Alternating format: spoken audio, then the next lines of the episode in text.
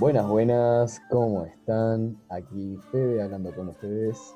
Hola, acá Sofi. Y bueno, estamos muy ansiosos, pues esto es. Ya comenzó, Sofía, ya está, ya empezó, no hay vuelta atrás. Esto es el primer capítulo. Ya estamos. Muy bien, muy bien. Bienvenidos a.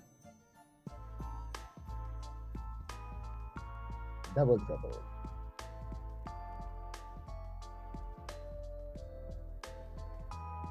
Fede, hoy tenemos algo muy especial. ¿Qué es?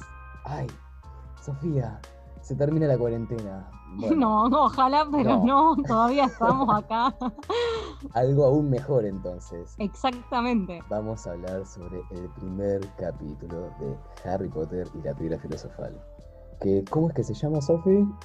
Se llama El niño que sobrevivió, como todos El ya sabemos. pibe, el guacho que zafó, loco, así, bien argentino. Claro, así.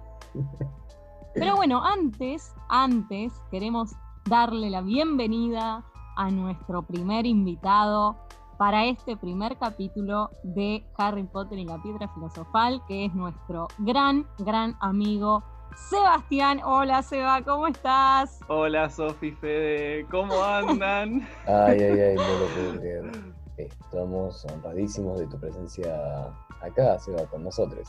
Me encanta que ser partícipe de este primer capítulo de Double Trouble. Ay Dios, tengo mariposas en el estómago.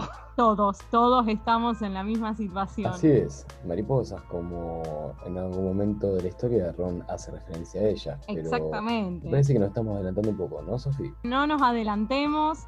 Seba, te queremos contar que decidimos con la producción, o sea, Fede y yo, hacer, hacer primero 10 preguntas. Bien. Yo ya me adelanté, le cuento a la audiencia. Hemos hecho a Seba 27 preguntas para determinar a qué casa pertenece.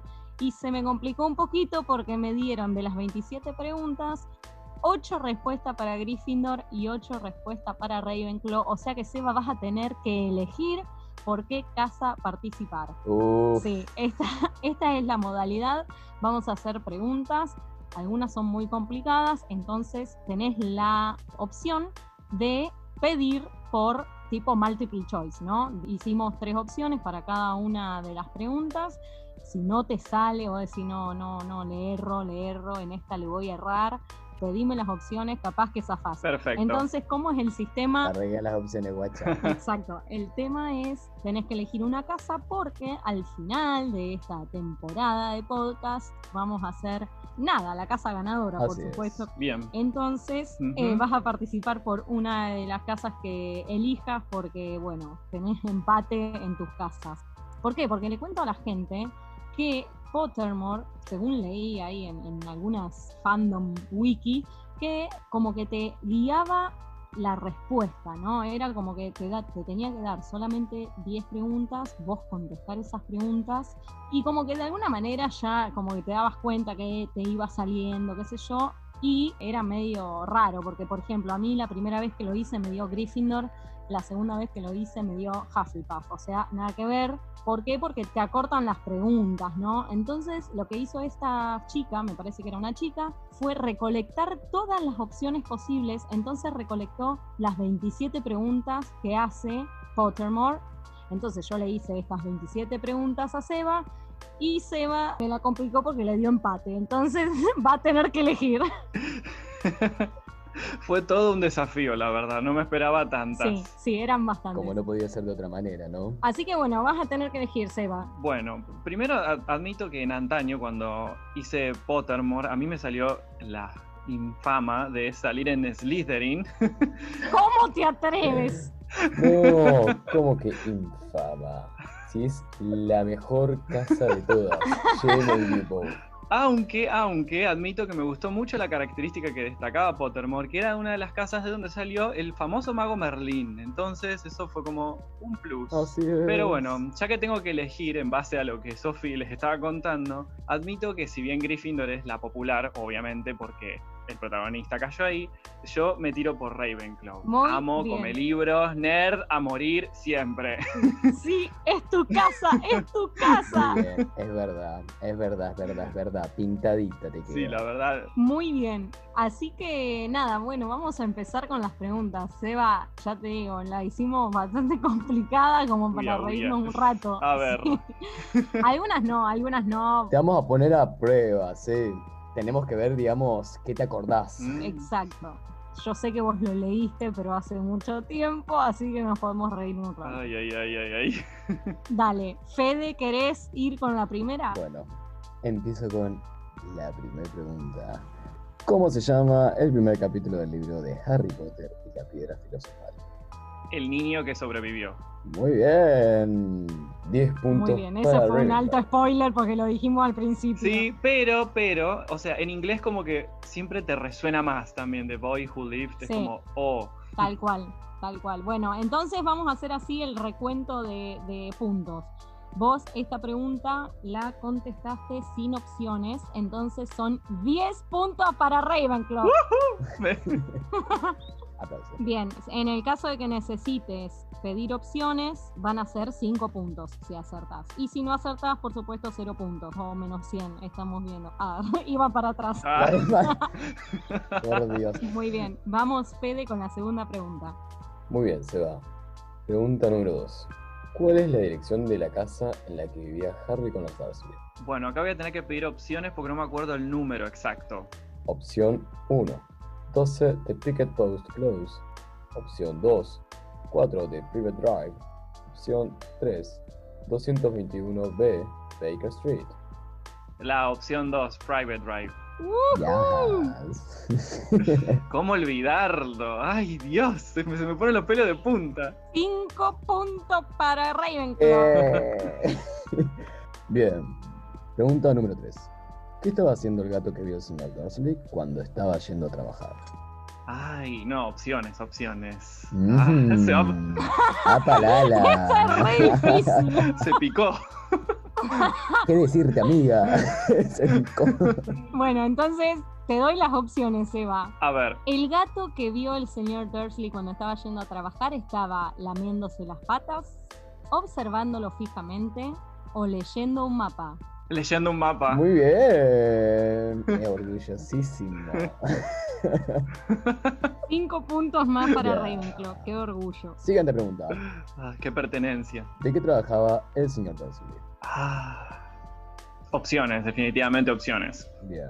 Director en una fábrica de taladros, administrativo en una fábrica de tornillos o contador en un supermercado. La 1. Mirá, mirá, Muy pero la bien, verdad que este pibe, una luz. ¡Ah! no puedo creer. Sí, no, la verdad Increíble. que mm, vamos a tener que hacer de nuevo. Leyó el libro, ahí está aprobado. Vamos con la siguiente pregunta. Bien. ¿En qué piso quedaba la oficina del señor Dursley? Uf, opciones, opciones. Opción 1, en el tercer piso.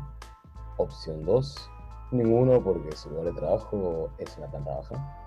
Opción 3, en el noveno piso. Mm, opción 2. no, fail. Mm, Meh. nada, es perfecto. Era en el noveno piso. Esta la hizo Ah. Federico y yo no la pude contestar sin leer el libro nuevo. O sea, Ay, no. Ay, ay, ay. eh, estaba complicado. No, no hay chances. O sea, lo estoy viendo desde acá el libro y digo, ay Dios, qué tentación. Mm, qué traición. No lo vayas a agarrar, no hagas trampa. No, no, lo tengo. Te estamos mirando a través de la computadora. No, no, está en la biblioteca, no lo tengo al lado. Vale. Vamos con la próxima y esta es tu oportunidad de reivindicarte. Upa. ¿Qué relación tenían Petunia y la madre de Harry? Hermanas, claramente. Hermanas. ¡Vamos! Muy bien. Ah, y qué relación, ¿eh? Envidiable. Sí, sí, la verdad. La verdad, una joyita. Vamos a la siguiente. ¿Cómo se llamaba el artefacto que usó Dumbledore al llegar a Private Drive? Un desiluminador. Ay, te amo. Ah, sí. Iconic, iconic. Eh, Sí, sí. Él llegando a la calle. ¿Qué artefacto que necesito en mi vida? Ay, Dios te mío. juro, mal. Sí, sí, sí, pero con las personas, tipo, agarrar, tácate y Ah, desaparezca, tipo, que se meta adentro. Sacarla cuando la necesito, tipo, Claro. bueno, mi vieja, sa- sa- desaparece después. eliminar de Sí, mi sí, vida. Sí, sí, sí, sí. Sí, sí, sí, tal cual, tal cual. Ay, bueno. Vamos con la siguiente, Seba. ¿Qué forma tenían las manchas alrededor de los ojos del gato apa. que vio Dumbledore en Private Drive? Oh, Jesus. Dame, dame multiple choice, dame opciones. Multiple choice, ok. Opción 1, ¿eran manchas rectangulares? ¿Eran manchas cuadradas? ¿O eran manchas circulares? ¿Circulares? No. Ah, era muy obvio. Eran cuadradas. Ah, ay, qué pregunta. Sí, sí. Así es. Vamos con la siguiente, Fede. Bien. ¿Quién le prestó la moto a Hagrid? Uf. Oh, ¿te acordás de la moto? Pero, ah, pero no, dame opciones, ya fue. No, opciones. Bien. Sofía, opciones. La opción 1 se la prestó Sirius Black. Opción 2 se la prestó Severus Snape. Opción 3 se la prestó Alastor Moody. Mm, Sirius Black. Very good. Ay, sí. Y lo más. Cinco puntos. Ay, es que encima, como me di cuenta, es, es A ver. raro igual. Decilo, decilo. A ver, queremos escuchar. Porque vieron que hace bastantes años, por amor al arte, nuestra diosa madre, J.K. Rowling, justamente base. sacó un, un- un corto de dos páginas que hablaba sobre Sirius y James cuando estaban escapando de mortífagos y están montando esa misma moto y se topan con un policía móvil. Ay, no sé todo esto, No Seba. Me estás haciendo eso. quedar muy mal. en la nueva sección de Datos de Color, Datazo. inaugurada por Sebastián. Sí, sí, sí. Escucha, Seba, la última pregunta para vos. A ver. Épica, épica. Epiquísima. ¿Qué le dice Dumbledore a Harry antes de irse? Se me eh, pone la piel de gallina. Sí, sí, sí. este, siempre va, a- este siempre va a ser tu hogar. Eh, No. ¡Ay, no, no! Encima me tiré el lanzo sin preguntar opciones. No, no, no, no. sí, Sí, Qué sí, sí. tarado. Go home, Seba. Go home, No, ya quiero saber la respuesta. Le dice, buena suerte, Harry. Ay. La iba a Black Harry. No. La iba a necesitar porque con esa familia, pobre. Sí, No, pobre pendejo, Familia, pasado, futuro, presente, todo. Sí, sí. Sí, la verdad. Un martes 13 de segundo a segundo era, pero bueno. Oh, bueno. Bueno, 7 de 10. Bien. Así es. ¿Cuántos puntos tiene Sofía? Seba hizo 55 puntos para su casa, que es Ravenclaw. Muy bien, los primeros 55 puntos son para la casa de Ravenclaw. Bien, Aplausos. Ah. Muy bien. Ah. Muy bien, Seba, dándole los primeros puntos a su casa y sumando puntos también para ganar la copa.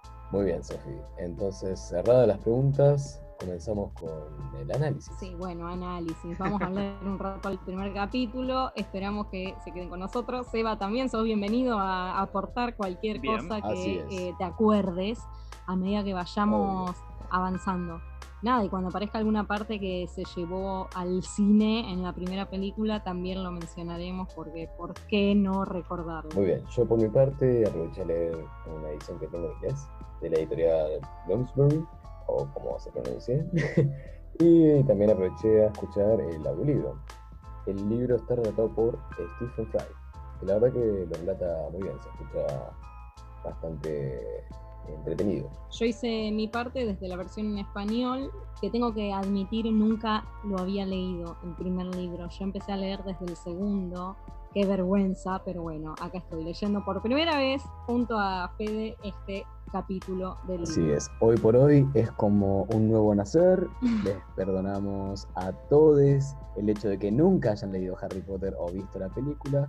Y en esta nueva década reinauguramos el lanzamiento de toda esta bellísima saga. Muy bien. Así que bueno, Sofía, empezamos. Empecemos. ¿Qué es lo primero que a mí me llama, bueno, no, que me llama la atención, sino que ya nos setea en espacio desde la primera página cuando nos dice la tan famosa dirección en la que vivían hasta ahora los Dursley. No hay mención de, de un tal Harry en este primer párrafo es como que ya estamos en, tiempo y espacio, digamos. Está bueno eso. Así es, así es. Aparte, a mí me provocó personalmente cuando volví a leer el nombre del primer capítulo, pero no, o sea, leí The Boys Lived y yo estaba ya llorando, estaba gritando, entré en éxtasis y empieza el libro directamente describiendo a los Dursley también, aparte de, bueno, de como comentabas. Sí, tal eh, cual. Diciendo en dónde vive. Sí,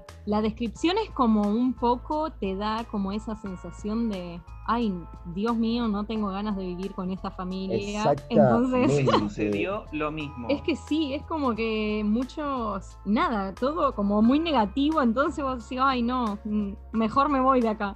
Sí, además, eh, en la descripción de cómo ellos vivían y en el barrio en el que estaban, te va diciendo que ellos vivían en un lugar súper tranquilo, donde no pasaban cosas muy raras, y como que se adherían mucho a ese estilo de vida, ¿no? Como que súper chato. Además recarga que ellos no se sujetaban a cosas, en textuales palabras dice, cosas eh, sin sentido, ¿sí? Así que uno pensaría como que, wow, qué, qué aburrida la vida de los Dursley, por más tranquila que sea. Sí. Sí, de hecho también nombran un secreto en, esa, en esta primera parte. Nada, cuando dice así como que, eh, que alguien descubriera los de los Potter, entonces ahí ya te da como algo para entrar en, bueno, ¿qué pasó acá? Quiero saber más. Así es, así es. Y eso también remarca un poco de J.K. Rowling, que siempre tuvo un, así, un espíritu de escribir algo relacionado con el suspenso o con lo que es el, misterio, que bueno, después ella se dedicó a, a lo que eran los libros de crimen. Sí, tal cual. Y ella ya te adentra con alguna incógnita. Pero bueno, durante el primer capítulo uno empieza a leer y lo único que lee es descripción de los Stars.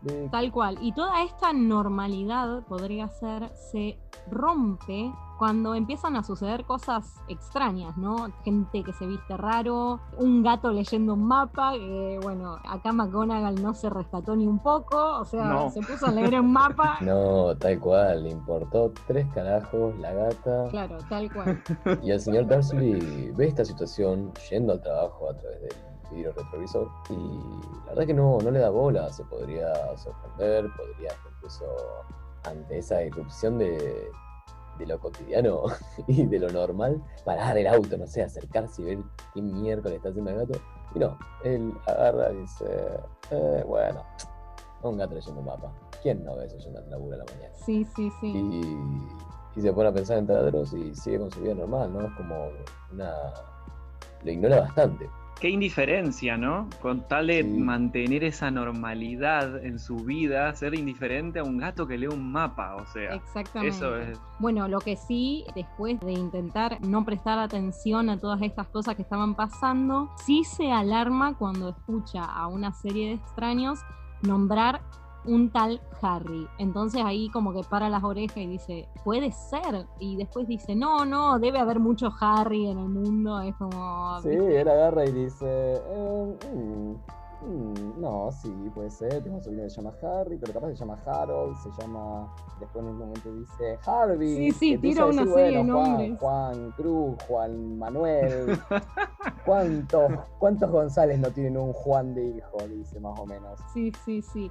Y también lo, lo que me parece copado es cuando él dice: si él hubiera tenido una hermana así en algún momento, entonces ahí como que ya te empieza a mostrar el parentesco, ¿no? Sí, sí, incluso se empieza a evidenciar esta relación muy atajante que hay con la familia de los Potter cuando Dursley nada, llega del, laburo a la casa y le dice a Petunia, como, che, ¿te entraste algo de esa familia que vos tenés por ahí dando vuelta?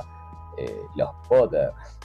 ella ahí como media, como no me toqué el tema, dice, no, qué sé yo, ni me pregunté, responde así medio tajante y él se queda calladito en la boca y dice, bueno, mejor acá no pregunto más, no ahondo porque claro, este, sí. se me arma el bolón. No se hacen preguntas sobre eso. Exactamente. Así que... Bien, en este primer capítulo también tenemos la primera mención del innombrable, que es muy interesante, y la palabra muggles que nos va a acompañar a lo largo de todo este recorrido mágico que amo. Claro, aparte se da todo en la misma eh, oración, en el mismo párrafo, eh, que o sea, relata que él sale del laburo, se topa con esta gente vestida de manera extraña o disfrazada más que nada en la perspectiva del señor Dursley y se chocan, le piden perdón, él como no va nada, no pasa una amiga y bueno, y ahí le dicen algo con respecto a la caída de Voldemort o que ha sido derrotado y que hay que estar de parranda, de fiesta, que los magos, ustedes los magos se refieren al señor Dursley diciéndole esa palabra, como que tenían que también salir de, joda porque se les había terminado un posible problema, algo que los iba, iba a afectar y él se queda como, ¿qué, qué, qué me dice señora? What the fuck? Se queda como que no entiende nada. A todo esto, toda esta parte no está en la película eh, llevada a la peli, claro, y está muy buena. Sin embargo, después logran nada, nombrar a cada uno de los personajes que intervinieron ahora en la primera escena de la película que es maravillosa, que empieza con Albus Dumbledore llegando con el famoso desiluminador que todos queremos, quiero mil. Nada, pero aparte, Dumbledore llega, a mí me gusta mucho la expresión que usan en inglés, que es pop in. Sí, sí, Él aparece de la nada, así súper sassy, con su bata violeta, y túnica violeta, mejor dicho, y saca ¿Qué es lo que saca Sophie? Saca el desiluminador o apagador, también lo dicen en el libro en español. Por Dios, uno de los artefactos mágicos más honrados. Sí, aparte es súper icónico porque yo creo que es una de las primeras cosas que yo noté tanto en el libro como en la película. Me llamó muchísimo la atención. Y después como veremos, vuelve como a aparecer varias veces, en reiteradas ocasiones. Sí, bueno, y siempre está muy bien logrado en las películas, a mí, esas escenas con el desiluminador. Totalmente. Más teniendo en cuenta el año en el que salió Harry Potter 1, aparte. Totalmente. Tal cual. Bueno, dijimos todas las fechas en el, en el capítulo anterior de publicación de pelis y libros, pero sí, en, los 2000 bastante bien lo lograron. ¿Qué crees que te diga? Así es. Sí. Aparte la descripción de Dumbledore, que lo describen como un nombre, bueno, bastante alto, con la barba larga, blanca. Sí, sí, está perfecto. Está igual. Sí, sí, está igual. Lo único que critico es que por ahí el Dumbledore del libro, por lo menos hasta incluso como se ve desde el primer capítulo, es como un poquito más, más bicho, tiene un poco más de energía. Después, obviamente veremos que la, el actor de, hizo de Dumbledore, que interpretó en la película 1, estaba un poquito en las últimas, pero muy bien logrado, muy bien logrado. Sí, obvio. Así que bueno, llegamos a esa parte donde ya Dursley salió del laburo, llegó a la casa, comentaron también las noticias que hubo cosas medias raras. ¿Qué era lo que veían, Y eran lechuzas, chaparrones de estrellas fugaces, gente de aspecto raro y todas esas cosas que, bueno, obviamente era el mundo mágico entrando en el Muggle y los muggles, no sé, de hecho McGonagall en un momento dice que hasta los muggles se dieron cuenta de que estamos revolucionando todo. Me gusta mucho que hacen referencia a los muggles como si fuesen otra especie, algo aparte. Hay un límite muy marcado entre la gente maga y no maga. Y se marca desde el capítulo 1. Son otra especie. Ah. no arranquemos por ahí, que sabemos qué va a pasar. Ah, ya, ya, ya. Ellos ya empezaban teniendo haters, ¿viste? Ya los baneaban. Sí, acá todavía estamos esperando nuestra carta de Hogwarts, o sea. Sí, sí, no, no, no, no, no, no terrible, terrible. Así que bueno, en un día distinto a lo cotidiano aparece al final del día Dumbledore, que se de nada. Y la profesora McGonagall, que cuando la describe, así como vos dijiste antes, la descripción de Dumbledore, también está la, la descripción de McGonagall, que es tipo severo, cabello negro en un rodete, eh, disgustada y se te viene sí, sí. a la mente la cara. Cero. Me hace acordar a la directora de mi primaria, te juro esta descripción. O Traumas. sea, una, una vieja de esas vos decís, "Mm". Sí, sí, sí. Que mejor sea tu amiga a tu enemiga. Sí, sí, pero aparte me, me gusta mucho, me impacta mucho la transición de ella de su forma animada, que está obviamente en forma de gato, Sí. a humana, a maga. Eso a mí por lo menos me flashó del libro que le dice a Dumbledore al toque, fíjate cómo no les importó nada y se mostraron por todos lados, obviamente haciendo referencia a todo lo que nombraban ustedes antes de esta gente extraña. Así es, así es. Y aparte yo no recuerdo si esta transformación la, la muestran en la película. Sí, sí, Sí. sí, la muestran. Tipo sombra la muestran, en la pared me parece. Ah, ahí va, es verdad, la Sí, proyección de la sombra. Es muy buena la, sí, la transformación. Resolvieron Sí, bien. muy bueno, muy bueno, a mí me encantó. Y bueno, después, obviamente, quien debería haber nombrado, y así lo hizo, a Voldemort por su nombre la primera vez, por supuesto que Dumbledore, Sí, que de hecho ahí, sí, McGonagall le dice que Dumbledore es el único al que Voldemort teme, y él le dice, ay, me está halagando, no sé qué, y Ay, ay, ay, sí, sí, él así todo eh, ruborizado, tipo, ay, McGonagall, stop it, you, ay, por Dios, cómo le encanta que lo halague. Pero él le dice como que nunca tuvo los poderes que, que Voldemort tenía, que después es, Claro, no, pero él remarca un poco esto de que no es que él no tiene el poder de Voldemort, sino como que nunca eligió introducirse o meterse en ese tipo de magia o acceder a ese tipo de poder mágico como, bueno, después se somete Voldemort. claro, obvio, sí, tal cual. Bueno, en este capítulo también se nombra el Valle de Godric, Así es. eh, es una mención al lugar donde, nada, llega um, Hagrid en este momento, re- Así es. llega tarde, por supuesto, porque todos somos Hagrid, llegando tarde a lugares. Bueno, nada, eh, nombran acá la muerte de Lily y James. Y ahí te dice, cuando no pudo matar a Harry, como que el poder se le quebró y por eso se ha ido. Dice McGonagall que es lo que se dice. Y, y la voz que se está corriendo. Entonces ella como que se lo pregunta a Dumbledore como si tuviese la verdad, que de hecho la tiene, pero mejor no la dice.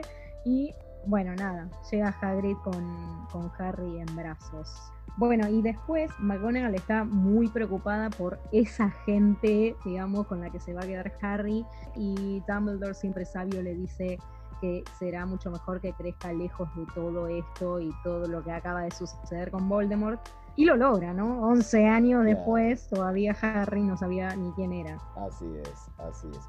Y aparte también para protegerlo un poco de la, la ambición de la fama, de un poco cómo le iba a inflar la gente con su fama en caso de que nada, creciese con otra gente. Por encima, hasta incluso Harry, después veremos cómo, pero tenía hasta posibilidades económicas para Tal cual. criarse solo y con gente que no fuese su familia. Una frase que me encanta de este capítulo es cuando mm, Dumbledore le dice a McGonagall que le confiaría a Hagrid mi vida. ¡Ay, épico! Claro, justo a eso iba a ir yo, justo eso iba a ir. Dumbledore le demuestra mucha confianza a Hagrid, le muestra también como un gran cariño. McGonagall se nota bastante como, viste, duditativa, es como que, che, vos estás seguro que a este pibe le podés confiar semejante tarea. Pero Dumbledore le dice, yo le confío, papá, le confío hasta, Sí. hasta mi CBU, hasta mi, mi cuenta de PayPal, le, le confía todo, Dumbledore, todo. Todo, todo, todo, todo. Sí, así es, todo, todo con, con OH al final. Sí. claro. Si lo decía Dumbledore, estaba bien bien. Claro, claro. Y McGonagall, bueno, uno ahora, ahora en este primer capítulo la, la lee y la interpreta como un poco bastante, como vos habías dicho, Sophie, severa o maestra ciruela, pero en realidad McGonagall lo que tiene es como una actitud bastante, más que nada de preocupación, así una actitud media geminiana con la estructura y y el orden que por ahí, ante esta situación de que encima eh, aparece Hagrid, que es medio un, torbellino o la, o la entropía pura, nada, rompe con eso. Aparte de, que, bueno, estamos hablando de algo importante como es eh, Harry. Mencionan la tan famosa cicatriz, que la tendrá para siempre, qué sé yo, nada, ah, y esta parte es buenísima cuando le dice que la cicatriz puede ser útil, como la de Dumbledore, que tenía una cicatriz en su rodilla izquierda, que era un mapa perfecto del subte de Londres, esa parte. Es verdad. Amo esa parte, la sí, amo. Sí, sí, pero aparte, es verdad, aparte, a mí me pasó que cuando me volví a imaginar la, esta cicatriz y el hecho de esta referencia al subte, eh, me era muy gracioso en mi mente la. Yo imaginaba tipo la pierna de Dumbledore y pegado como con paint la imagen del subte. Sí, sí, sí, sí, sí. de, de, la niña del subte de Buenos Aires, ¿viste? Entonces como que de repente te aparecía, no sé, Cabildo y Plaza Miserere. Tal cual. Este, pasmada la pierna de.